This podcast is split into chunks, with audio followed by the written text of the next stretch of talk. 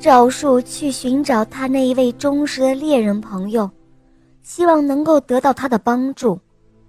可得知，罗娜公主的家乡在远隔千山万水的地方，赵树下定了决心，他一定要去找公主的。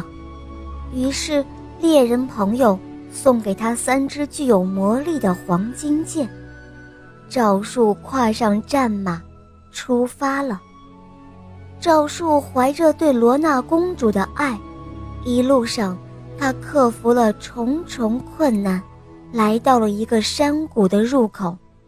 山谷口被两座大象一样的山封住了，于是他用第一支黄金箭射开了一条出路，进入了山谷。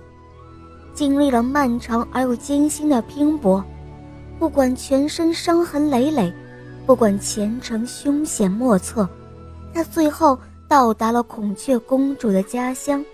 但是，孔雀国的国王因为赵树的族人对罗娜公主不公平，决定要考教一下赵树是否有保护罗娜公主的本事，否则就不会再让罗娜公主跟他回去了。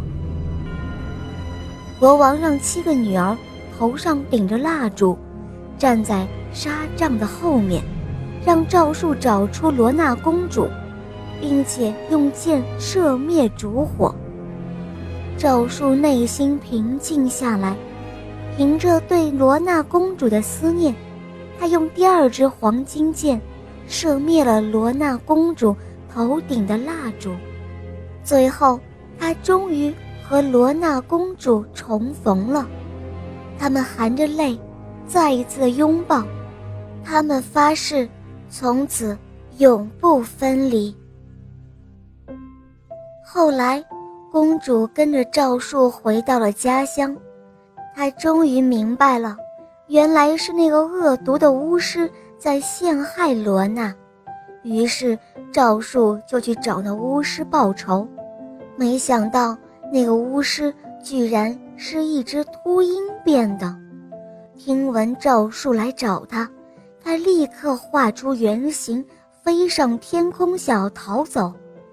于是赵树抽出最后的一支黄金箭，正义之气随着箭像闪电一般，将万恶的巫师射死了。从此之后。那象征着和平与幸福的孔雀公主的故事，就在民间广为流传，感染着一代又一代的人们的心灵。